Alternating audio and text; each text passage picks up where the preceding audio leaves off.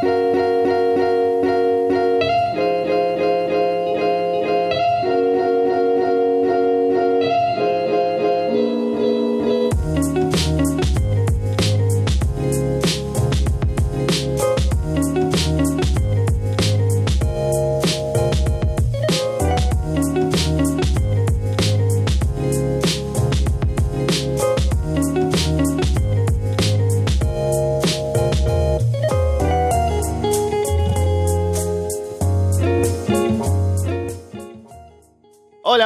¿cómo están? Soy Alessandro Leonardo y esto es Arras de Lona. Pasen, pónganse cómodos y sean bienvenidos, como siempre, a una nueva edición del podcast, episodio número 216. Gracias por darle ese botón de play a esa descarga, ya sea a través de Evox, de iTunes, de YouTube, o por seguirnos, por supuesto, en arrasdelona.com y solowrestling.com. Tenemos una edición nostálgica del podcast y en esta ocasión es un episodio muy especial. Todos los nostálgicos son especiales, pero este es más especial todavía porque vamos a hablar de algo que por primera vez lo tocamos en el programa, no sé si por última vez, pero es 100% lucha, ese programa de televisión, más que decirle empresa de wrestling, ambas cosas aplican, de Argentina, que se llevó, según tengo aquí, los datos históricos de Wikipedia, se llevó a cabo entre 2006 y 2010 la emisión de este programa, y que yo llegué a ver incluso cuando se emitía desde aquí, desde, desde Perú, eh, sintonizando Telefe, que era donde se emitía el show. Y tiene muchas cosas interesantes. Ese programa es histórico, ¿no? Marcó época, al menos entre los fans del wrestling en Argentina. Y vamos a ver qué tenemos en estos episodios que son los 200, no, a ver, 112, 113 y 114. Y para comentar en detalle lo que tienen estos episodios y, y 100% lucha en general, tengo a mi lado a Fede From Hell. Fede, ¿qué tal? Hola, muy buenas. Contento de estar una vez más en, en un nostálgico, que siempre, siempre son divertidos.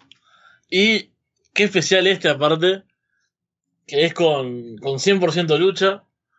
Un programa lo más cercano, bueno, hubo un programa en Uruguay hace algunos años, pero esto es como un programa que fue grande en su momento, que, que todavía sigue dando que hablar, incluso en, en Argentina, o sea, está, es muy reciente. Y bueno, que marcó toda una, una, generación, mi generación, digamos, porque era lo que, o sea, muchos, incluso de los eh, chicos que luchan ahora en las empresas allá, en las, eh, hay varias empresas, por suerte hay un movimiento interesante. Eh, si vos les preguntás, bueno, ¿qué fue lo primero que viste o, o, qué luchador era tu ídolo? Yo me acuerdo haber hecho algunas pequeñas entrevistas en, alguno de mis viajes. Y claro, o sea, había algunos que decían, bueno, sí, Rey Mysterio, Batista, como esa época de SmackDown, ¿no? Undertaker. Y después gente que decía Viloni, ¿no? La masa, mm. o sea, eh, chicos que habían crecido mirando 100% lucha porque lo daban en, en su televisión nacional. Así que es un, un, una parte cultural importante, así que genial poder estar analizando esto y verlo ahora, porque yo recuerdo haber visto cosas en algún momento. Acá no sé si lo daban. Yo no miraba mucho televisión en esa época, así que imagínate capaz que lo podían pasar en Uruguay y no tengo idea. Pero realmente. Pero hay eh, en, en, el, en el cable, el, en la televisión.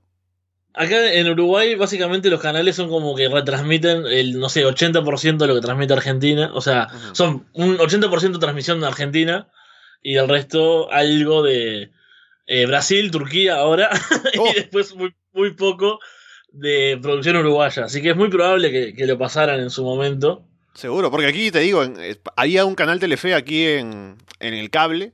Yo veía dos cosas ahí. Veía eh, Casado con Hijos, la versión con Franchella. Y, y este programa, 100% lucha. Yo no puedo creer que, que mencionemos a Franchella en Arras de Lona. Que, que genial. Los universos ¿no? que, se, que se mezclan acá.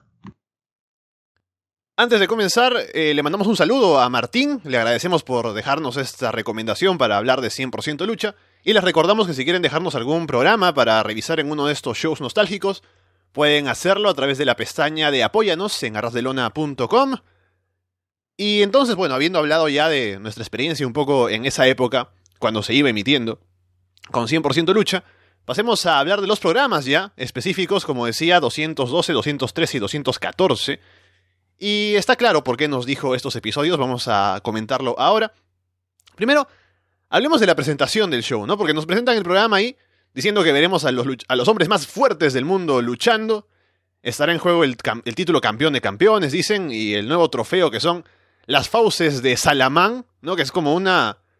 un esqueleto de, de una. la boca de un tiburón, ¿no? Que está ahí. Es un, es un trofeo, trofeo por algún motivo. Nos dicen que Dick Sato, el gran campeón japonés, viene a retar a, a Vicente Viloni, el campeón. Nos dicen que primero debe obtener una victoria para poder retarlo. Uh, los comentaristas hacen mucho hype, o sea, el trabajo de ellos es, genial. Nos presentan las cosas, luego eh, el formato del show, por cierto, es una liga, o sea, para ganar el título hay que ir ganando combates y sumando puntos, como en el fútbol, ¿no? Y básicamente eso, eh, lo básico de, de 100% de lucha, Fede. Sí, ya de arranque tiene varias cosas geniales. Que son, bueno, primero, eh, ya lo comentaste, los comentaristas, Usni y Príncipe son muy divertidos. Yo tengo varios apuntes. Sí, sí, sí. Para, para sobre los capítulos. Aparte me gusta porque como que hacen un contraste entre ellos que es, es genial, ¿no? Uno es como que el, el que tiene más hype, el que va diciendo, sí, bienvenidos a 100% de lucha, que estamos aquí para dar presentación de los combates y todo, y el otro es el, el dramático, ¿no? Sí, Que- hay uno que es súper dramático. El combate que- que va a enfrentar al, al argentino contra japonés, como en el cincuenta y tantos, ¿no? Con- se defendía, qué sé yo, el campeonato, no sé qué cosa, ¿no? Y es, es maravilloso. Sí, totalmente. Y, y ya, ya desde el principio tiene para mí esa. Cuando empiezan a hablar, ¿no? Lo de los luchadores, los hombres más fuertes del mundo, el campeón japonés, después va a haber uno también turco. Eso me, me, me lleva mucho a, la época anterior, que es lo- la, época de Titanes en el Ring. Época a la que obviamente mm, llegué menos, ¿no? Porque es de los fines de los 70 pero de, leer no material de esa época y, y haber eh, investigado un poco claro era genial porque ahí el keife era fuertísimo imagínate no o sea pre internet y, y era mucho de eso Eh, vos leías viste los anuncios y era eh, el campeón internacional ya como que claro y vos que sabías quién eran los tipos capaz que a veces eran un inmigrante nomás un tipo que, que sí que había eh, no sé padre hijo eh, hijo de italiano, no sé, que había llegado a Argentina, era ah, el italiano eh, campeón de las artes marciales en, en Nápoles, ¿viste? Y algo- bueno, mismo con Martín Caradagian, que es el más famoso de los titanes, él tiene, hay varias historias con él de, de sus logros que no son, son incomprobables por, por la época. Claro. Y esto al principio cuando lo ves, cuando ves que dicen era el campeón japonés, el campeón, el campeón de que era como, lo, lo ves ahora y claro, da como un poco de, de- de- yo lo buscaría en Cage Match, ¿no? O sea, Sí. eh, si hoy, hoy en día estoy mirando esto, digo, Dick Sato, ¿por ¿quién es Dick Sato? ¿Por qué ca- campeón de qué? Porque bueno, estamos en, obviamente, eh, otro, otro tiempo y otro nivel, el nuestro, de, acceso a la información y de, conocimiento también de, del mundo del wrestling en general. Pero me lo imagino en esa época, ¿no? Y para, para un público más joven era, era genial, porque realmente cuando los ves, eh, son tipos imponentes, o sea, ahora vamos a ir hablando de los luchadores, pero me, me, me gustaba toda esa aura de hype y de, de cosa importante, ¿no? Del campeón de campeones, el campeón de Japón, todo, es como que todo así grandilocuente. Y está bien, es la idea, porque son como héroes, tienen que sentirse así. El primer combate de la noche es la masa contra Rottweiler. La masa, uno de los luchadores más populares de 100% lucha. Lo que siempre me gustó de este programa es que se ve el esfuerzo en la producción, porque los luchadores tienen cada uno su música creada, especialmente para ellos, con alguna banda que se dedica a crearle la música, y con videos de entrada que son geniales, ¿no? Porque está la masa, por ejemplo, haciendo en, en su titantron, si se quiere, levantando un carro, ¿no? Haciéndolo volar y eh, los efectos son malísimos, ¿no? Pero, pero es genial, o sea, es un precursor de Braun Strowman en cuanto a Pero- lanzar vehículos. Eh, eh, Era tan obvio el chiste que, que me lo sacaste, ¿no? Porque mi primer apunte en todas estas dos hojas, la masa, coma, precursor de Braun Strowman. Aparte, Literalmente, o sea. eh, sí, pero es genial. Eh, es que. Oh, Yo espero que la gente que nos está escuchando lo haya visto. Y si no, si están escuchando porque les gusta escucharnos, pero y después verlo, también lo hagan. Pero que sí o sí, miren estos capítulos porque son muy divertidos. No solo de una forma bizarra, como ahora nos estamos riendo de esto, pero realmente son entretenidos. Rottweiler viene con un bozal, con sus enfermeros, la masa entra con su gran música, como ya decía. Hay una música genérica de fondo mientras luchan, así como si fuese un juego de wrestling de, de PlayStation 1. Rottweiler domina, la gente anima a la masa, la masa hace un comeback no muy bueno. Pelean en ringside, uno de los productores se mete ahí, la masa, el babyface por cierto, lo golpea sin piedad. Rottweiler le pega a la masa con un extintor de incendios, lo, que es totalmente legal porque el referee no dice nada. La masa también pega con el extintor. Cuando él golpea, discute mucho con el referee, pero parece que como que lo va a descalificar o algo. Rottweiler luego le pega con el extintor sin que el referee diga absolutamente nada. Es más, Rottweiler cubre a la masa poniéndole el extintor en el cuello. Cuenta de tres y victoria para Rottweiler, que nos venden como el upset, ¿no? Lo, inesperado. Sí, sí. Acá también, primer punto así que descubro. Eh, ese estilo a lo New Japan, ¿no? que con las reglas un poco más flexibles, de que lo importante es el combate. Pensemos que esto es un formato de liga, como vos decías, que también me pareció muy interesante cuando, cuando lo vi con lo de los puntos y demás. Me, me gusta ese, ese concepto. Porque le da algo de, de, coherencia, ¿no? Dices, bueno, acá gana y gana por algo, o sea, significa algo. Hay puntos, hay un torneo al final. Claro, es que incluso ahora después, cuando hablemos de otra parte, lo, capaz que también lo comentamos de el, riesgo de, lo random, ¿no? De lo, de lo genérico, de lo aleatorio. De que, ah, bueno, el roster todos contra todos todo el tiempo, como pasa en WWE muchas veces, o en cualquier empresa que hay combates. Imagínate, semanalmente, ¿no? Porque esto es un show semanal. Claro, esos combates que no tuviesen una eh, coherencia, o sea, la liga es lo que le da eso, que es genial. ¿Por qué se enfrentan la masa y, y Rottweiler? Bueno, por los puntos, por lo menos están luchando por algo. Entonces, no es un combate porque sí, y si no sería un programa lleno de combates porque sí, y una o dos rivalidades que llevan. Entonces, para mí eso es, es un gran punto. Y después, lo, bueno, ese, ese estilo eh, me, hace acordar a, a Minoru Suzuki, ¿no? Tocando, atacando a los Young Lions, la, la masa pegándole al productor ahí. Pero bueno, es, fue como, es como un combate que pasa muchas cosas, ¿no? Yo creo que vamos a ir viendo a lo largo también de los tres programas que vimos. Como que creo, ahora si estás de acuerdo, que el caos es como una constante, ¿no? Sí. Es como que pasan cosas todo el tiempo. Es, genial porque es muy arriba. o sea, el ritmo es todo el tiempo alto, ¿no? Pensemos que está eh, hecho como, bueno, para jóvenes, para niños. No es, no es horrible para nosotros. Yo lo vi hoy con 27 años y no me pareció horrible. O sea, no me sentí ridículo ni nada. Pero claro, tiene un ritmo constante, ¿no? Vos, esto no, no baja nunca y lo vemos en los combates, lo vemos en el tono que hablábamos de los comentaristas. Y sí, este combate ya como que también arranca así muy alto, usa objetos, eh, ataque al productor, polémica con el árbitro. Y bueno, es una gran forma de comenzar un, programa, sin dudas. Sí, e, es una hora de show, eh, así sin comerciales, me imagino que comerciales habrá sido hora y media, dos horas, no sé pero es una hora así puesto tal cual en la duración del show en sí. Y son cuatro combates por cada show. Y encima con los comentarios alrededor, las promos y eso, por lo que cada combate es como que muy rápido. Y el ritmo se mantiene, como dice Fede. Y este combate estuvo, estuvo normal. El siguiente es Goruta Jones contra Aziz Al-Sukur. Goruta Jones es un jugador de hockey canadiense.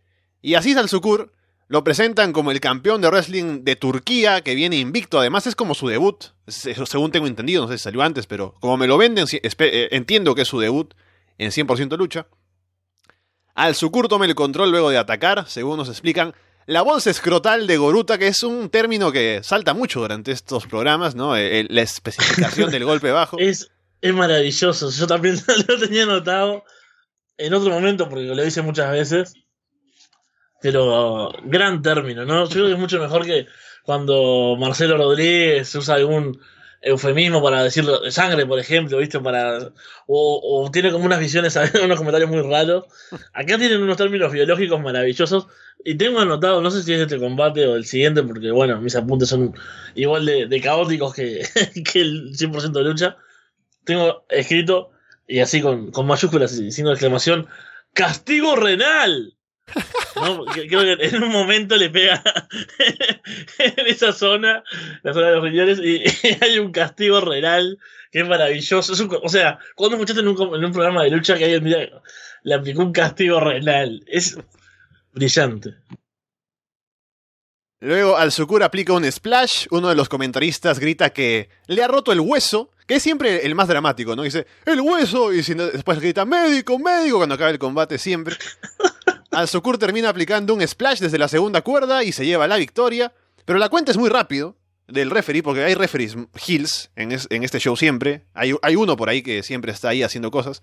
Goruta reclama, se arma el brawl luego del combate, que esto también es una constante, siempre hay brawls después y peleas y eso es un problema que tengo en el sentido de que, como dice Fede, está el tema del caos y eso. Pero a veces hay brawls y tú dices, bueno, acá hay una rivalidad, va a pasar algo, pero luego el siguiente show no, porque como hay que mover la liga, no se van a volver a encontrar necesariamente y por eso a veces hay problemas, pero no, no se resuelven y bueno, es algo del show. Sí, sí, eso, por un lado, como te decía, lo de la liga estaba bueno también, pero a la vez eh, estas cosas quedan como colgadas, ¿no? Y al, haber tantos roles, a veces es como, bueno, pero algunos llegan a algo. Eh, hemos visto en estos pocos capítulos que hay cierta construcción de cosas, pero tal, no son solo por. porque sí. Y lo interesante acá, yo busqué eh, justamente a Aziz Azur, creo que era el nombre del turco. Creo que es Al-Sukur, según, lo Al-Sukur, eso, ahí va.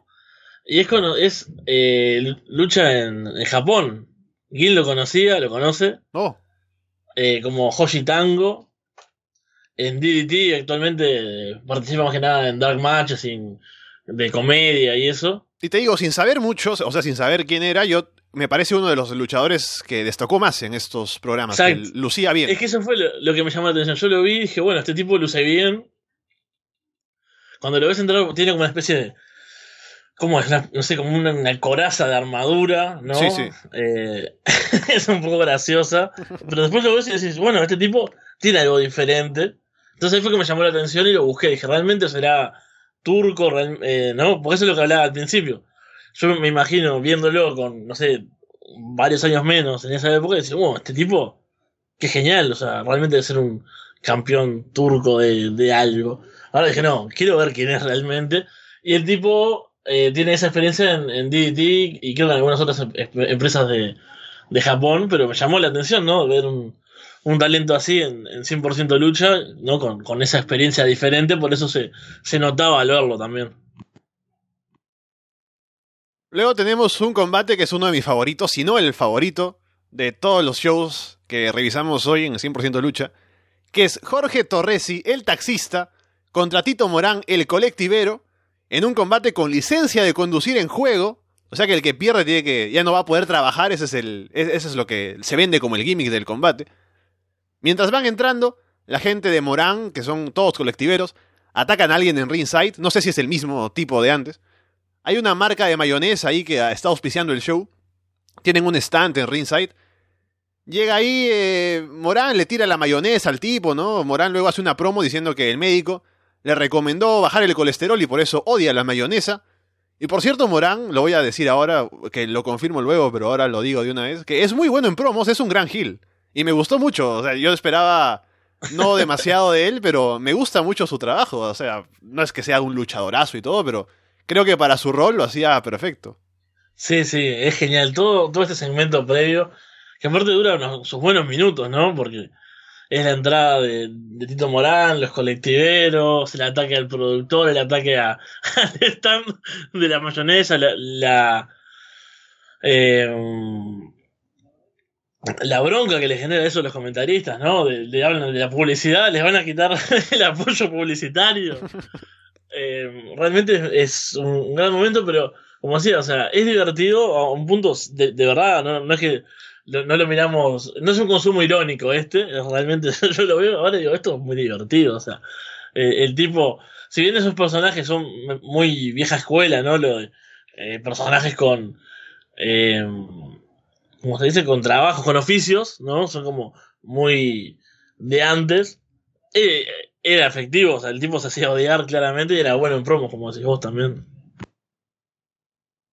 Morán empieza aplicando una patada de foul directamente que Torresi vende apenas. Tortícolis, que es el acompañante de Morán, se mete al ring a pegarle a Torresi. Aparece Brian Sánchez, que viene con Torresi para sacarlo a él del ring. Torresi aplica un splash desde la tercera cuerda. Morán dice que está lastimado. Va a entrar el médico a revisarlo. Morán aprovecha el caos para atacar la bolsa testicular. Encaja algo así como una Kimura. Torresi se rinde. Pierde la licencia de conducir. Y luego del, combate hay un segmento pequeño, así como cuando alguien pierde la máscara en un combate en México. Hay una pequeña ceremonia en la que tiene que entregar la licencia a Torresi. Y el referee, que es Hill, agarra unas tijeras y corta la licencia. Y ese es el momento dramático. Dice, no, no tenía que cortarlo, ¿por qué? Qué malo. Ahora, y el comentario de, me parece, no sé si es uno de los comentaristas o si es Leo Morán, el, el presentador, que dice, uy, ahora... Leo, sí. El trámite que tiene que hacer para recuperar esa licencia es, es lo más terrible, ¿no? De, de todo este, de, este, esta Es el- derrota que ha sufrido. es el coach de, de, de 100% de lucha, ¿no? Diciendo la, obviedad y arruinando el, el- espíritu del momento, ¿no? Porque, o sea, sí, está, en realidad, si apuesta la libreta, puede sacarse otra, ¿no? Pero la gracia es que sentamos el drama de esto y todo, todos están gritando ahí, hay toda una conmoción, le, la rompen en pedazos. el, el tipo dice, todo un trámite, también lo noté, estamos con los apuntes, es que son cosas que destacan mucho, ¿no? Pero todo el trámite que va a tener que hacer ahora. Y bueno, sí, un trámite no parece tampoco, ¿no? Un gran problema. Bueno, no sé, no sé cómo serán las cosas en Uruguay, en Argentina, pero aquí los trámites de esos de renovación son, son terribles. Yo son- creo que sí, sí. Tal vez está bien, tal vez aporta entonces a, al momento la gente pensando, no, un trámite en la dirección de, de, no sé, de tránsito, por ejemplo, por decirle algo, en el Ministerio de Transporte hay que hacer ahora con todo lo que yo conllevo. Sí, capaz que, capaz que se siente así y fue un, un buen aporte entonces el de Leo Romero, creo que es. Leo Montero, Montero. Mont- Montero, ahí va. Vos, dijimos un, mezclados los- eh, el apellido.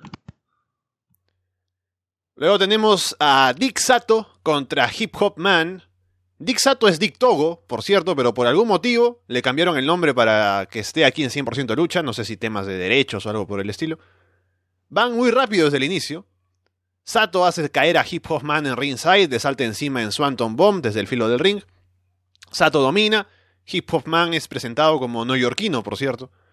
Hip Hop Man luego salta de la tercera cuerda sobre Sato afuera.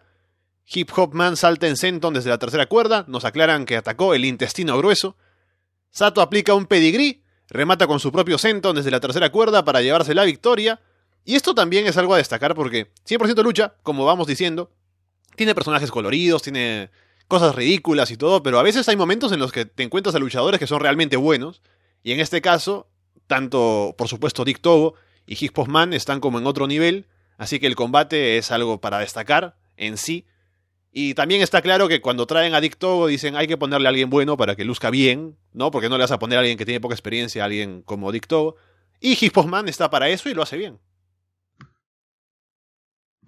Sí, completamente. Este, este combate es, creo, de, lo mejor de, estos capítulos. También, como hablábamos en el caso de, del turco, se nota la diferencia en este tipo de luchadores, ¿no? Bueno, Dick obviamente, tremenda experiencia, tremendo luchador, y le pusieron a Hip Hop Man, que visto hoy, ¿no? Desde el 2018, es de los que más ha, salido, ha avanzado, ¿no? En comparación a, a los compañeros de esa época. Tiene- está haciendo carrera en México, eh, en varias empresas eh, más independientes, en Full. eh, después no recuerdo mucho los nombres, pero sé que es un tipo que lo vemos siempre con presencia en, en carteles importantes, aparte con, con luchadores conocidos. Eh, y bueno, acá se nota que, que los pusieron por eso. Y, y es genial eh, que, que traen a, a Dick Togo, también como el campeón japonés y con todo lo que todo el énfasis que le ponen, pero que para enfrentarse a alguien como Biloni, que es acá el, el número uno, antes tiene que pasar una prueba, ¿no? es, es- es genial, porque realmente, eh, pensado en frío, vos podrías decir, ah, que los que saben, los que sabemos capaz quién es Dick Togo, ¿no? Ah, qué ridículo que para enfrentar a Biloni tenga que hacer una prueba, pero, pensándole en el universo del programa, lo pone super over, ¿no? Primero a Biloni, porque es como, bueno, por más que este tipo sea genial, sea el campeón japonés, sea súper peligroso, porque lo venden súper bien a Dick Sato, le hacen tener un buen combate para que recién ahí pueda enfrentarse a Biloni. Me parece que es un, un gran acierto del programa, como, como te van a vender esa rivalidad que dura estos capítulos, justamente. Luego sale Biloni, después del combate, para decir que la próxima semana pondrá el título en juego. Se indigna porque dice que Sato quiere quitar el título en un solo combate, cuando él, él, tuvo que ganar todo un campeonato, como decimos, porque aquí hay una liga para llegar a ese título. Y como aquí funciona así, entonces que Dick Togo venga a, a, querer ganar el título como en otro lado de wrestling, pues no, a él no le parece bien. Se retan, intenta traducir a japonés, ¿no? Uno de los comentaristas se supone que sabe japonés cuando realmente no lo sabe. Y va hablando, no va diciendo cosas, supuestamente traduciendo. El sí, otro sí, dice. Para, sí. Decime, ah, para, que hay un, un, guiño ahí. No dice que él sabe japonés porque trabajó en la tintorería claro. de los Kobayashi. Claro, el otro es el que dice. El otro es el que dice. Dice este. Él trabajó en la tintorería de la familia Kobayashi y no solo aprendió a planchar el pantalón con la línea por el medio, sino que también aprendió japonés. Yo cuando escuché Kobayashi dije, qué genial, esto es... Qué, qué maravilla ver esto ahora en este, en este momento de, de mi vida y no lo he visto de chico, lo estoy disfrutando mucho más. Usan lo que llaman la Wrestling Machine, que es una especie de ruleta electrónica para elegir luchadores al azar para un combate de parejas, y esto es algo que hacen en todos los, los programas. Siempre es el main event, casi siempre, excepto ahora que tenemos en los siguientes dos programas los combates con el título en juego. Pero es un concepto que usan aquí siempre en 100% lucha. Y en esta ocasión, los elegidos son Musambe Tutu, que es un eh, africano descendiente de los guerreros Ashanti, haciendo equipo con Chucho Baigorria, que es un jugador de fútbol colombiano, es un ex volante central, contra Steve Murphy, que es eh, un, un, soldado, ¿no? un ex militar estadounidense, y Mosca, que es un, según dicen, su historia es que es un tipo, tiene un tic nervioso que hace que se agarre la nariz constantemente y por eso es Mosca. Los, los Hills dominan a Chucho, Musambe entra luego, pero en lugar de hacer el comeback, directamente lo dominan también. Y debo decir que Musambe es el peor luchador en el episodio al menos. Horrible selling, terrible timing, como que no sabe qué hacer por momentos. Al final, Chucho tiene a Mosca en una esquina. Musambe lanza a Morphy hacia la otra y uno diría, bueno, ahora Chucho ataca a Mosca, Musambe ataca a Morphy, pero no. Musambe por algún motivo dice, no, yo quiero ir con Mosca. Entonces saca a Chucho del medio, se pone con Mosca, Chucho tiene que ir a luchar con Morphy.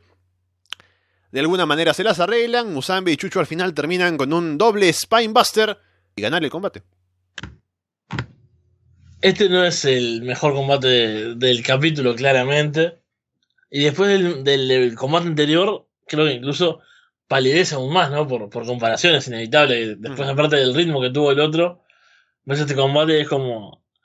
Y ahí es lo que yo hablaba más temprano, un poco lo de la aleatoriedad que tiene tanto el programa. Que también parte de la liga es bueno porque hace que los combates. O sea, que haya cruces diferentes todo el tiempo, pero no sean porque sí. Pero esto creo que le agrega otro nivel más, ¿no? Es como que ya tenés la liga que va a tener enfrentamientos diversos y que puede dar lugar a historias y que puede dar lugar a, a que los combates tengan algo a pesar de, de, eso, de que sean, bueno, todos contra todos. Y además le suman esto, que está bien, a veces puede dar lugar a, a las parejas disparejas, ¿no? A ese, ese dos rivales que tengan que luchar juntos. Pero me parece que como que carga demasiado de elementos azarosos el programa, ¿no? Como que... Eh, otra cosa más, ya tenés la liga que es bastante movida además una ruleta donde todos se pueden enfrentar, era como que. Y que sea todos los programas, que sea el evento principal.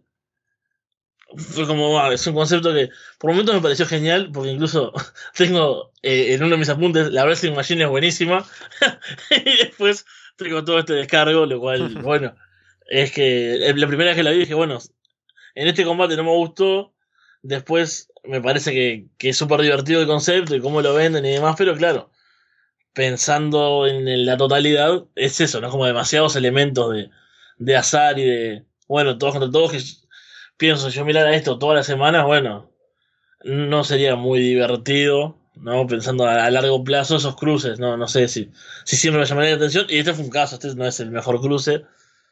Y ya lo, comentaste bien vos hablando del combate en sí. Sí, creo que verlo semana a semana sería a veces un problema por esto de que no hay historias a largo plazo, ¿no? Está la liga, por supuesto, y estos tres funcionan porque está el hilo conductor que es Dick Sato retando a Biloni, ¿no? Que es lo que hace que elija Martín que revisemos esos tres shows y por eso funcionan. Pero más allá de eso, no sé si en, otros, en otras ediciones de 100% lucha habrá alguna historia que así atraviese los programas, ¿no? Más allá de solo la liga. Sí, hay algunas, algunas rivalidades que se van creando y eso, pero eh, tampoco tengo muy claro, como te digo, yo he visto más que nada combates sueltos, alguna cosa para, para ir conociendo algún luchador que haya llegado hasta ahora, que tenga, bueno, por ejemplo, Musambe es quien lleva adelante lucha extrema ahora, por ejemplo, en Argentina, entonces mm. eh, eh, lo conocía y lo he visto allá también. Y bueno, Viloni por todo lo que significa, porque también estuvo hace poco en, en Imperio, ahí en Perú. Que estaba súper over, el más over del show. En, un, show en el que estaban Austin Eris, Marty Skrull y, y demás gente. El más over era Vicente Viloni. Tremendo, tremendo, sí, lo de Viloni es, es maravilloso.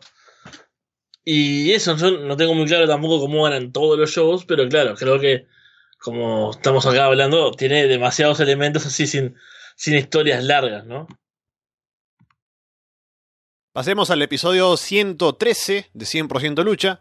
Nos dicen que hay más de 60.000 japoneses reunidos en el Palacio Nacional de Hirohito sintonizando 100% lucha en pantalla gigante, apoyando a Dick Sato en su combate contra Vicente Viloni esta noche por el título. El primer combate es Fabricio Del Mónico, que es un modelo, tiene el gimmick de modelo italiano, contra Cara de Máscara, que es un luchador francés misterioso, ¿no? Que en su momento se supone que era el hombre más guapo de Francia, pero algo pasó y se le malogró la cara o algo por el estilo, no, no, no se me aclara qué sucedió. Su finisher, por supuesto, es la llave francesa. Fabrizio encaja llaves de sumisión. El referee le ayuda a Máscara a llegar a la cuerda para romper las llaves.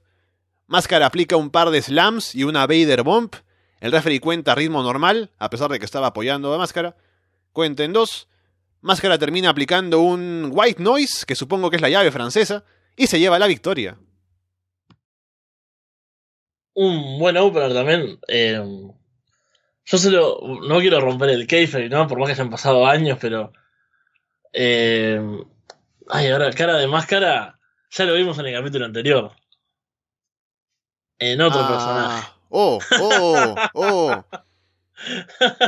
Me pareció, me pareció bueno, ¿eh? Me pareció un buen luchador, pero no sé qué. Pero eso, yo lo vi, o sea, sabiendo esto, porque yo ya lo conozco actualmente, a, a quien encarnaba el personaje. Y. Y lo vi y dije, bueno, supongo que me daré cuenta, ¿no? Como que lucha muy igual las dos veces. Pero no, no, porque acá aplica otros movimientos. Tiene, bueno, este personaje obviamente lo tapa por completo, pero fue un, buen opener también. Como, como el anterior, que son, empiezan, viste, con bastante ritmo, viene arriba, como, como era todo el, programa. Em, así que me, gustó y, te deja con ganas de saber bien, ¿no? Que, ¿Cuál es la historia de, Cara de Máscara? El siguiente combate es Mike McFloyd, el escocés que viene con su. con su séquito de escoceses también, que vienen borrachos todos. Contra Cis Al-Sukur, ya un favorito del programa, que es ahora Babyface, por cierto. La gente corea turco cuando va entrando. McFloyd domina. Un dato que nos recuerdan un par de veces es que Al-Sukur es bígamo, ¿no? Muy importante. En un momento, Al-Sukur ataca el péndulo de la bolsa testicular. Al-Sukur aplica un par de choke slams, remata con un splash para llevarse la victoria. Y luego aparece la masa, que hace una promo diciendo que Al-Sukur se cree el número uno, pero él es el único número uno, así que lo reta a un combate que tendremos la próxima semana. Bueno, ahí tenemos esa, esa construcción que hablábamos, ¿no? De que por lo menos hay cosas que sí que se van desarrollando como paralelamente hasta que, bueno, se juntan. Obviamente había anotado el péndulo de la bolsa testicular porque es maravilloso.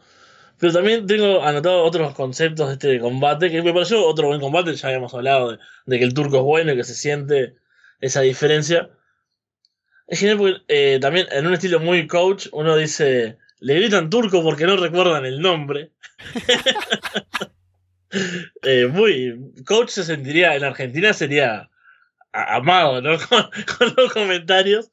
Y después, también en el momento que está vendiendo, ¿no? Porque ah, vendiendo el ataque de, de McFloyd, dice, su bigamia le quita energía, ¿no? Eh, muy, muy fina la forma de, decir, ¿no? O, sea, el tipo está luchando ahí, ya es un sinsentido, pero es que, o sea, es muy divertido y tuve que retroceder para notarlo precisamente. El careo ese no me gustó mucho, ¿no? Con el, el encare ahí con, hmm. con la masa, es como un poco traído de los pelos, podemos decir, y, y tampoco sale muy bien, si bien, no sé, la masa es como súper famoso y tenía un montón de, repercusión. A mí, yo lo, veo, lo vi en este momento así, fue como, bueno, no, no me causa demasiado interés, no, no entiendo tampoco por qué surge. yo recuerdo a la masa de cuando veía 100% lucha y sabía que es uno de los tipos importantes del show. Y también estaba como en los puestos más altos de la tabla. Pero yo veo a la masa que viene de perder. Y digo, ha perdido con trampa además, con el extintor y eso, yo creo que tendría más sentido que vaya en busca de una revancha contra Rottweiler o algo. Eh, y que no salga a decir, soy el número uno cuando viene de perder. claro, ese es el, problema, por eso queda un poco, poco extraña la, el reto acá, pero bueno, al menos es eh, algo de cara al próximo, al próximo show, al próximo capítulo, tenemos ahí ya algo que te engancha, ¿no? Para, para verlo hacen una promoción de Drill Colors, las témperas para el colegio. Luego tenemos a Chucho Baigorria contra Tito Morán. Morán es el puntero del campeonato luego de su victoria la última semana, y lo cual tiene en shock a los comentaristas. Al entrar, Morán le mancha la cara a una de las promotoras con la témpera ahí. Morán en realidad es, es muy bueno en promos, como ya decía. Por eso siempre lo ponen a hablar antes de los combates. Morán domina, Chucho se recupera con una simple patada a la cabeza cubre, el refri cuenta muy rápido por algún motivo y Chucho se lleva la victoria. Sí, nuevamente, acá el, el único apunte es que Tito Morán es genial, así es lo que, lo que hay que destacar. Y también noto el segmento previo ese con lo de las pinturas. Eh, no, es el, es el de la mayonesa que le queda en la cara, ¿no? Sí, y, le dice, tiene mayonesa en la cara todavía, es un impresentable. Y es muy divertido. Y todo lo que hace también el ambiente que se genera en el programa, ¿no? Toda esa, esa aura que tiene, que él choca, ¿no? Con, con eso. Y es, es brutal porque como es todo tan intenso todo el tiempo, y viene un tipo que es tan malo, ¿no? Para, para esos estándares, es como... Es tremendo el choque, es buenísimo, ¿no? La reacción de los comentaristas, la gente lo abuchea por completo. Es muy, muy divertido. Y el combate. Es genial porque ya, ya, de por sí se supone que según nos lo venden, los colectiveros en general ya son hills, ¿no? Que dice, eso es de la lacra de Buenos Aires, ¿no? Los colectiveros. Y aquí está el representante Tito Morán, el maldito que está aquí en 100% lucha. Sí, sí, yo me imagino en esa época los, eh, los colectiveros muy felices, ¿no? Con, la imagen que, que, daba el programa. Pero. Bueno, se ve que ¿Que, han, ¿Me escuchás ahí? Sí, sí. Ah, pues hubo como un ruido raro. Se ve que han cambiado con los años porque yo no tengo, no tengo quejas en, mis idas a Buenos Aires de. Nunca me encontré con alguno como Tito Morán al subir, ¿no? La Wrestling Machine esta semana es Goruta Jones y Tortícolis contra Ron Doxon y Brian Sánchez. Ron Doxon, según nos dicen, es el agente secreto más famoso del mundo, lo cual es un poco contradictorio, o sea, no es muy, no es muy buen agente secreto, entonces. Su finisher es la llave secreta, por supuesto. Brian Sánchez trabaja entregando deliveries, algo que no me enteré cuando lo vi en el episodio anterior. Ya me parecía que era un tipo muy normal, pero es, es delivery boy. Boruto en un momento lanza por los aires a Sánchez. La idea, me imagino, es que sea como cuando lanzan a alguien y cae de estómago en la lona. Pero Sánchez hace como un giro raro y de alguna manera gira una vez más para evitar caer de cabeza en la lona. Goruta luego hace explotar el hígado de Doxon con un golpe, ataca el vaso, la vesícula y el páncreas. Doxon luego se va a la esquina de sus oponentes para saltar. Tortícolis muy educadamente se hace a un lado para no interrumpirlo mientras sube a su esquina. Goruta y Tortícolis lanzan en slams al mismo tiempo, a Doxon y Sánchez para llevarse la victoria. Bien, ahí creo que es otro de los combates de, de la Wrestling Machine que teniendo otras cosas fuertes en el, en el show quedan como un poco disminuidos. Y acá fue cuando empecé a decir, bueno, tal vez no, no es un concepto tan divertido. Porque es, es, un combate como que, bueno, no, no deja mucho en sí, o sea, si bien... Está bien, yo creo que algo que tiene también el, el show es que por lo general los combates son de, eh, de decentes en adelante, o sea, no hay... Eh, hay algún luchador, como habíamos hablado en el primer main event, ¿no? De Musambe, que, bueno, no, no está en un gran nivel eh, en ese momento. Pero creo que por lo general, para eh, lo que uno podría esperar ese tipo de shows, así, ¿no? Eh, apuntados a ese tipo de público, que tal vez no, no requiere o no precisa o, o no pide un, nivel bueno de, de wrestling, yo creo que, que tiene un nivel que yo lo veo hoy en día y me parece que son combates aceptables por lo menos y después hay algunos mejores obviamente. Nos promocionan unos dulces que vienen en cajitas de Dragon Ball Z. Y el main event es por el título campeón de campeones, Vicente Viloni contra Dick Sato. El presentador, cuando va entrando Sato, ¿no? Leo Montero, le dice lo que sabe de japonés, con Ichiwa, arigato, ¿no? Le pone el micrófono y Sato tiene que decir arigato, ¿no? Solo por respuesta, lo cual no tiene ningún sentido, pero bueno. Viloni derriba a Sato y se distrae celebrando. Sato aprovecha para atacar la bolsa testicular, un golpe frontal al escroto según nos comentan. Sato aplica su swanton desde la del filo del ring hacia afuera sobre Viloni en ringside. Sato le aplica un sleeper hold a Viloni. El referee evita que Viloni pueda llegar a la cuerda, se pone en medio, le patea las manos y demás. Viloni saca a Sato del ring con un huracán rana. Intenta golpear a Sato con un tacho de basura, pero Sato lo evita y termina golpeándolo a él. Nos aseguran que Sato se tomó una botella de sake antes de salir a luchar. Sato aplica un pedigrí, remata con un sentón desde la tercera cuerda. El referee le pisa los hombros a Viloni y cuenta sin tocar la lona ni nada mientras está parado ahí pisándole los hombros de alguna manera. Cuenta. 3. Victoria para Sato, que es el nuevo campeón. Y luego Viloni acepta que Sato es muy bueno y todo en una promo, pero el referee fue el que le dio la victoria. Así que quiere su revancha la próxima semana. Sato acepta y tendremos ese combate. Esto es todo genial, ¿no? Acá creo que vemos la, la, influencia mexicana en los árbitros sobre todo. Pero es algo que es cierto, o sea, no lo digo como, como chiste, o sea, Argentina realmente eh, se ve que la, lucha tenía una fuerte influencia de, de, México. Y acá tenemos ese clásico árbitro Gil eh, grosero, ¿no? O sea, abiertamente malo y, y, y, que participa en el combate. La cuenta, yo realmente tuve que retroceder porque no entendí la cuenta, porque yo nunca había visto un árbitro contar parado. No sé vos, si te acordás de haber visto alguno. Yo me acuerdo de Greg pero... Cali, que en una vez, algún momento fue árbitro y contó sin echarse a la lona, ¿no? Desde que estaba parado tocó la lona tres veces. pero yo nunca lo había visto, entonces como que vi el, el, momento que le pisa el, el, hombro a Viloni, ¿no? Para ayudar a, a, Dick Sato. Y veo que hace como unos movimientos con la mano, ¿no? Como una especie de director de orquesta, parece, ¿no? Que hace así como mueve la mano, dos, tres. Y dije, ¿qué pasó? Lo vi medio tarde, dije, habré, habré dormido unos instantes, me perdí. No, retrocedí un poco, vi que, que estaba todo en orden. Y es un gran cierre, ¿no? Es tiene el drama que tiene que tener.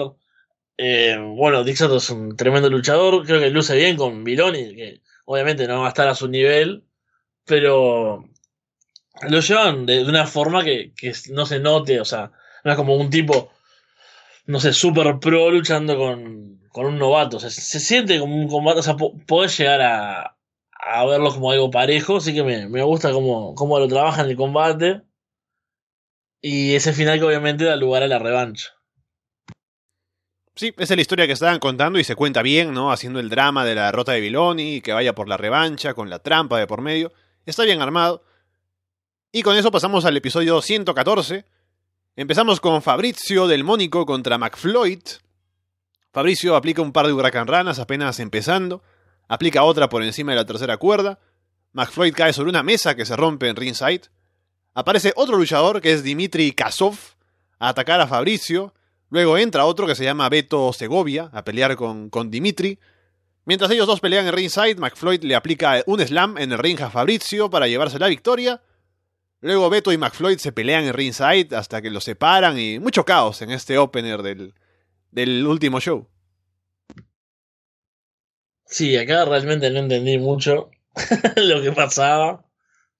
Llegó un momento que, como bueno, pero ¿por qué hay tanta gente? Están los escoceses, eh, bueno, los luchadores, el árbitro ahí en el medio, los gritos de, los comentaristas. Es como, bueno, supera un poco mi, mi umbral, ¿no? De deseado de, de caos, ¿no? De, la, dosis, aparte de haber visto los, los capítulos juntos. Entonces, claro, estaba como un poco sobrecargado. Es como cuando tomas mucho mucho refresco, refresco, ¿no? De, gaseosas, viste, con azucaradas, sí, con los niños, viste, cuando van al cumpleaños de estar como sobregirados. Como, yo tenía como que un poco ese efecto, era como que me inyecté el caos de 100% lucha, así, todo junto, y era como, bueno, no, paren, por favor, de, paren de pasar cosas en un momento. No puede haber un combate que termine, gana uno, pierde el otro, se acaba, van, y pasamos al siguiente momento sin que haya todo este desorden ahí constante fue como, bueno, por favor, muchachos, párenle a la, a la intensidad un momento, pero igual creo que es parte de eso, ¿no? De, haberlo visto todo junto, de esa, esa mini maratón que me hice, que, que ahí hace que el efecto sea más fuerte. Sí, y no sería la única, el único final así en este show. Que por cierto, revisando mis notas, este show tiene cinco combates, a diferencia de los otros que tenían cuatro, así que Imagínense el caos. El siguiente combate es la masa contra Aziz Al-Sukur, el reto del número uno. Al-Sukur entra con dos bailarinas turcas, ¿no? Haciendo el baile del vientre y demás. Y las dos esposas están molestas en primera fila y las enfocan. Tienen un duelo de fuerza, la masa y Al-Sukur. Al-Sukur domina. La masa, el babyface, creo, se recupera con dos golpes al escroto. La masa termina aplicando un golpe descendente desde la tercera cuerda, la segunda cuerda. Y al, Socorro lo vende genial porque recibe el golpe y como que queda. Eh, eh, como que queda noqueado pero de pie. Entonces cae de a pocos y cae desplomado en la lona. Y con eso la masa se lleva la victoria. Al Sukur ataca la masa luego del combate. La masa le golpea la pierna y lo ataca duramente y nos dicen que le rompió la pierna. Uno de los comentaristas dice que se ve el hueso, cuando en realidad no se ve nada. Y se lo llevan lastimado ahí. Y yo me imagino que esto también sería para que al Sucur no salga más. O sea, lo trajeron, lo mostraron, ¿no? Y tuvo unas, unas apariciones aquí y luego con esto ya se va, lesionado.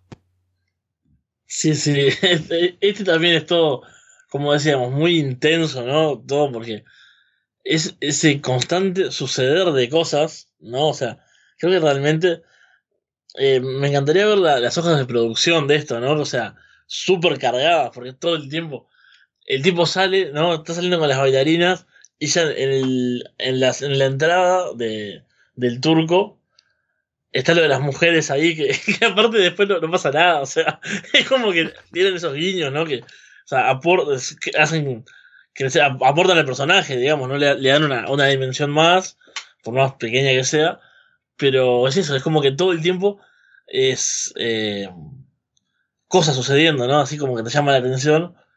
Y después, bueno, también lo que vos decís, lo, lo bien que, que vende ese final es, es genial. Y cómo lo, lo, sacan también, yo no sé si, si yo estuve mirando después las participaciones, pero ahora no, no me acuerdo si eran solo esas tres, pero eh, suena un poco a eso. Y es extraño ahí lo, lo, que pasa con la masa, ¿no? Yo no sé en ese momento bien eh, el rol que tenía su personaje, ¿no? porque es un poco malo, ¿no?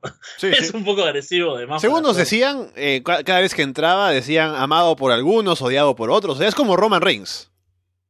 Ah, bien, ahí tiene, tiene sentido, claro, porque Vidoni era el super face, ¿no? O sea, era el, ídolo del campeón del pueblo, ¿no? Es como, no sé, la, la roca, el super face, así, el, el tipo que todos indudablemente quieren, pero la masa era como el otro, otro grande que polémico, ¿no? Y sí, ahora me, me gusta la, la, comparación con actual con Roman Reigns. Luego tenemos a Chucho Baigorria contra Goruta Jones. Luchan por un rato hasta que Goruta suelta un golpe que hace desplomarse a Chucho. Un golpe de knockout. El referee cuenta 10. Chucho no se levanta y la victoria es para Goruta Jones.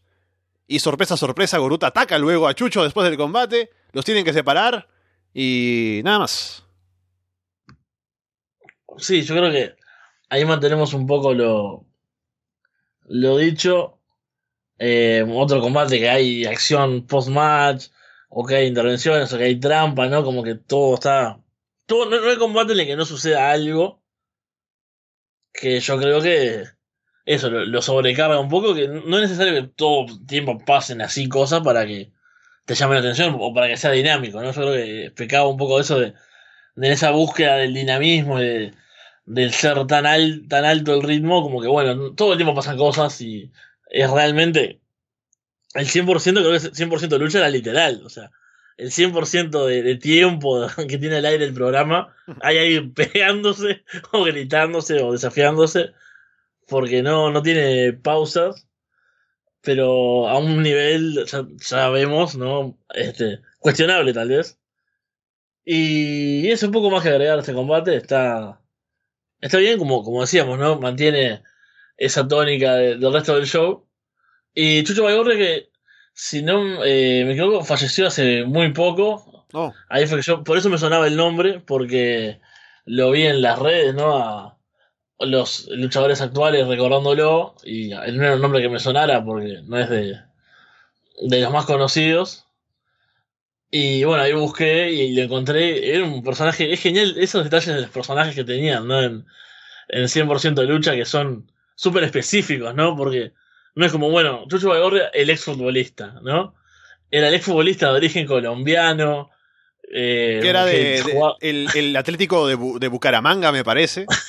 Y que encima en este combate recuerdo que cuando aplico una, una patada, un enseguiri, dicen, ah, es como una tijera cuando en el último minuto le ganó Atlético Nacional de Medellín, creo, en una final, ¿no? Y con gol de Chucho Baigorria. Es buenísimo, o sea, eso realmente me, me encanta que hacen con los personajes porque hay una, una producción importante y, y, hasta en esos detalles nosotros nos hemos reído bastante del drama, de, de, los comentarios, de los términos de, los comentaristas, pero también ahí ves que esa producción y como ellos también la, la llevan con ese tipo de comentarios que está bien, nosotros ahora eh, seguramente eh, yo haría lo mismo, entraría a, buscar a ver dónde jugó realmente Chucho Baigorria, pero metido dentro del universo y, queriendo ser parte, me parecería muy divertido. ¿no? La, historia del tipo y cómo te tiran un dato ahí en el medio del combate era, era fantástico. Solo sobre el final una cosa que me parece que algo que no hacen muy bien en este show, en este programa en general, es venderte los finishers. O sea, te dicen en cada, cada vez que entra alguien, te dice, ah, su llave es la llave francesa, la llave secreta, ¿no? De, de, de Dodson. O para Chucho Baigorria, no recuerdo cuál era su llave, pero tienen, tienen nombres todas las llaves, los finishers, pero no te dicen cuando los aplican, ah, este es el finisher. O sea, no te llegas a. No, no llegas a, saber cuál es, es y qué cosa esperar y con, y con qué cosa va a ganar. Pero lo que puedo decir positivo es que en este combate acaba con un golpe de knockout. Así que si nos hubieran vendido bien los finishers, esto es una manera de decirte, ah, no solo acaba con eso, sino que también puede haber un golpe de knockout, de pronto no se levanten 10 y eso también es una victoria. Así que, como para venderte que hay que esperar los finales de varias maneras. Sí, el tema de, los finishers, de los remates es bastante eh, entreverado por eso, porque los dicen cuando hacen esa especie de Tale of the Tape, ¿no? Pero bueno, esa presentación del luchador con los datos, de dónde viene, etcétera. Y ponen los nombres y claro, como son los nombres fantasía, digamos, no el nombre técnico, es como que... ¿Cuál será? Bueno, Ice Punch creo que era el de Goruta Jones. Bueno, suponemos que es un puñetazo, pero... Puede ser, puede ser ese, es el finisher, ¿no? el, golpe, incluso, el, golpe que dio. Pero claro, como ellos no lo ven, no dicen, ah, el clásico, el famoso, increíble Ice Punch de Goruta Jones, eso pasa con todo. La ¿Cuál será la llave francesa, no? Porque. Yo puedo entender que la llave secreta no sepamos cuál es, pero la francesa, ¿no? La de Goruta Jones. exacto, exacto. Sí, eso también lo, lo había notado de, ese problema ahí con los, con los finishers. En este caso, la Wrestling Machine nos da Hip Hop Man y Musambe Tutu contra Cara de Máscara y Mosca. Que por cierto, Cara de Máscara y Mosca juntos hacen un buen equipo, lucen bastante bien. Musambe empieza, luce algo mejor que la vez anterior, porque se la pasa vendiendo. Hip Hop Man y Mosca van muy rápido, lucen muy bien, ambos luchando juntos. En un momento, al dar el relevo, Musambe entra al ring antes de darle la mano a Hip Hop Man. Máscara eleva a Mosca para que le aplique una dropkick a Musambe. Máscara va a saltar de la tercera cuerda, pero Hip Hop Man llega a la tercera de un salto y lanza a Máscara. Varios saltos hacia afuera en este combate, parece un combate de México, ¿no? Saltos desde la tercera cuerda, corriendo, etc. Mosca está caminando por la tercera cuerda, Hip Man lo hace caer afuera con una patada, Musambe lanza Máscara en un Power Slam, Hip Man remata con un splash de la tercera cuerda y se lleva la victoria. Bueno, acá sí vemos un combate bueno con la, con la Wrestling Machine, ¿no? Creo que de los mejores talentos de la empresa acá. Y a mí fue también de los que más me gustó porque son los conocí a todos. Ahí siempre es un punto a favor cuando estás viendo eh, conocerlos, ¿no? Saber un poco más de ellos. A mí siempre me, llama más la atención, lo, miro de otra forma. Y también acá ves, eh, como decías vos y como yo comentaba antes en el main event del capítulo pasado, esa influencia de México, ¿no? También acá la, vemos más en el ring, sobre todo con Hip Hop Man y con Mosca, ¿no? Ese, los vuelos, la velocidad, ¿no? Esa cosa también súper dinámica. Que por cierto no lo he mencionado, pero dicen que Mosca ahora está en un mayor nivel porque estamos en verano, ¿no? Lo cual favorece a las moscas. pero sí, Mosca está, está en, un, en un gran momento también. Y un, buen combate, este sí la Wrestling Machine me gustó creo que también como dijiste vos cara de máscara y, y mosca funcionan muy bien y todos tienen una, actuación por lo menos decente en adelante así que fue un, un gran combate este y con eso vamos al main event, hacia lo que iba construyendo estos tres shows de 100% lucha. Campeón de campeones, Dick Sato, el campeón, contra Vicente Viloni, que me parece que no hacen un muy buen trabajo en venderte a Dick Sato como el actual campeón y venderte la idea de que, ah, si gana se puede llevar el título. Como que no están convencidos y no te convencen tampoco de que puede perder Viloni. Pero bueno. Viloni se lanza a atacar de inmediato. Sato pasa a dominar. En un momento encaja un crossface y el referee se pone a contar, ¿no? Luego se da cuenta de que no debe contar, sino que debe preguntar si se rinde o no. Viloni se recupera, pero Sato lo detiene con una patada baja. Viloni pone a Sato sobre una mesa en ringside y le salta encima con un elbow drop desde la tercera cuerda Viloni en el ring aplica un moonsault, remata con un splash de la tercera cuerda y se lleva la victoria en un buen combate y recupera el título. Luego del combate, Sato le levanta la mano, se dan un abrazo. Viloni dice que le dará la revancha donde quiera. Luego termina diciendo su catchphrase, Viloni, que es Ustedes son mi fuerza, gran babyface. Y con eso acaba el show, con el respeto entre Viloni y Sato. Wow, es un, un cierre brutal, ¿no? Yo creo que si esto fuese una especie de cierre de temporada o algo así, hubiese sido ideal. Y pienso, eh, incluso busqué a ver cómo había sido, no lo miré porque ya venía con esta pequeña mini maratón, ver otro capítulo más era un poco mucho. Pero miré para ver cómo era el siguiente programa y no vi nada demasiado llamativo y no, no lo vi después el otro capítulo. Porque es como un, un punto realmente alto. ¿No? Este main event. Creo que están geniales los dos. Acá sí, Viloni. Si el otro estuvo parejo y era como que bueno, lo podías ver y, y creer que estaba eh, decente como para luchar con Dicto, acá lo ves súper bien. La victoria es totalmente creíble, no, es como. No se siente a, todo trabajando a menos ni nada, o sea, se siente como que realmente lo superó en este caso. Eh, el momento de la mesa es buenísimo. Creo acá el drama que te ven sí es acorde, porque bueno, ves un tipo que, que le ganó a Viloni con todo lo que significa, que, que, se ve peligroso, que se ve realmente diferente, porque eso es lo que transmite eh, Dick Sato, ¿no? Realmente lo ves. Yo creo que aunque no supiera quién es, porque yo, claro, yo lo veo, o sea, quién es, y digo, bueno, este tipo obviamente está en otro nivel, es realmente, podría partirles la cabeza. Pero yo creo que eso se, se siente, o sea, creo que lo transmite incluso para alguien que no lo conozca, yo tampoco soy el especialista en Dickstat, o sea, capaz que, claro, hay otros luchadores japoneses que conozco medios es más, pero creo que se transmite eso y te lo venden muy bien de lo que, de, de la amenaza que representaba y el esfuerzo que le lleva a Bidoni superarlo. Sí creo que es un, como historia, ¿no? Como, como espectáculo es genial el evento principal. Debe haber sido, sin duda, uno de los puntos altos, ¿no? De, de 100% lucha. Y ese, ese post-match, ¿no? Con la promo, el, ustedes son mi fuerza, que es la frase maravillosa de, de Bidoni. Yo creo que después de esto es como que, ¿qué puede haber? ¿Qué, ¿Qué más nos pueden vender en este programa que supere toda esta emoción, todo este cierre perfecto, ¿no? Sí, lo venden muy bien, hacen, o sea, Dick Togo viene por supuesto a poner over a Biloni, pero eh, se esfuerzan para, para convencer a la gente que ve el programa de que es un tipo peligroso, que es importante, y por eso la victoria de Biloni cuando finalmente ocurre es algo memorable, ¿no? Porque ha derrotado a quien le ganó y todo lo demás. Así que me parece que funciona muy bien y luego también eh, Dick Sato ha sido una pequeña promo con algo de español, agradeciendo y todo, y, me parece que queda todo genial. Y por eso, no sé si habrá habido algún otro luchador invitado en la historia de 100% lucha que haya sido tan importante como, como Dick Togo, pero esto sin duda es de lo más destacado, me imagino, de, de toda la temporada, de todas las, las, temporadas que hubo, porque hubo, según veo, 8 temporadas, un total de 190 episodios, y supongo que estos tres, con toda la historia que se cuenta, es de, lo más destacado, ¿no? Por el Dictogo, por la calidad de combates, por la victoria final, el momento y todo lo demás. Debe ser uno de los momentos para recordar más, más importantes de 100% lucha.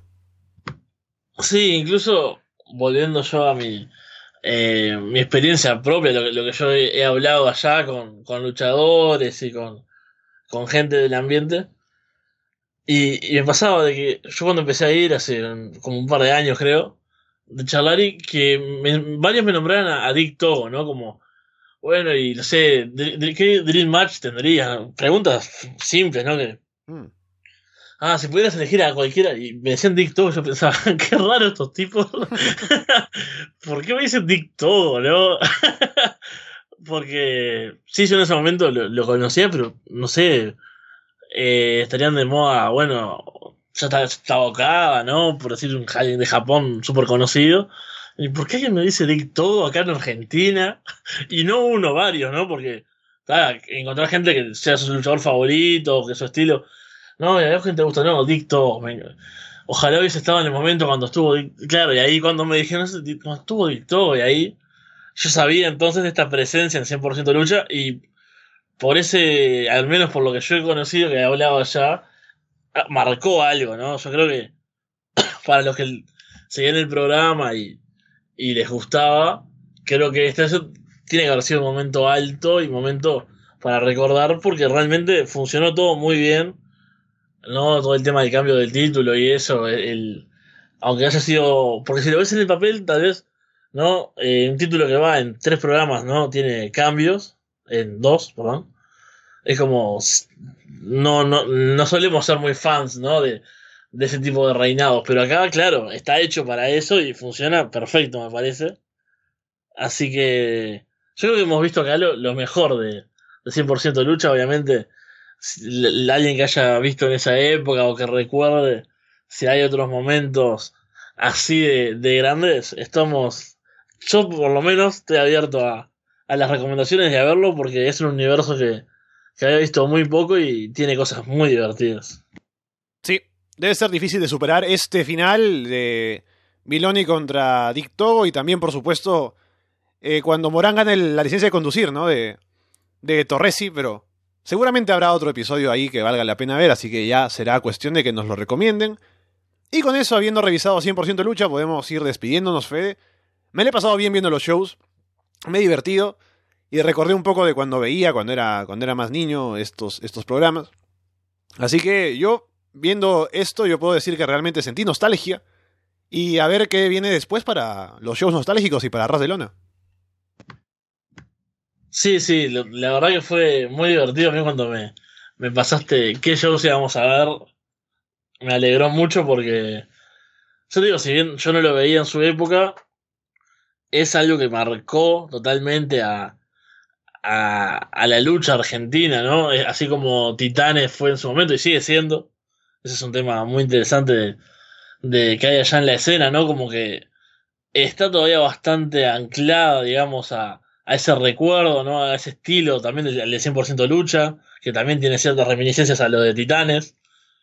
Y es como que todavía hay, bueno, todavía hay titanes, eh, hay 100% lucha, la masa tiene su promoción, ¿no? La masa y sus luchadores, que también tienen ese tipo de personajes, no sé, eh, ahora no me acuerdo, pero el cowboy, no sé qué, ¿no? Como con, así con, claro, es como un raro, uno acostumbrado a, al wrestling moderno, los tipos tienen nombres y apellidos y tienen, sí, tienen su, su personaje, pero no como con, ocupaciones o así, con, ¿no? Eh, todavía queda un poco de eso. Y estuvo bueno ir a, ver ese, eh, esos capítulos, ¿no? Ver un poco por qué o cómo era en ese momento y qué fue lo que quedó.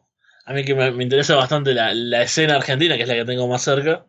Me, gustó haber sido parte de, de este nostálgico. Eso mismo, así que vamos cerrando el programa por hoy. Y estaremos, yo ya sé cuál es el siguiente nostálgico, pero no te lo voy a decir, Fede, porque quiero que todavía no tengas las pesadillas que tengo yo pensando en ese show. Uh. Y nos veremos mañana para el directo. Por ahora los dejamos de parte de Fede From Gel y Alessandro Leonardo. Muchas gracias y esperamos verlos pronto.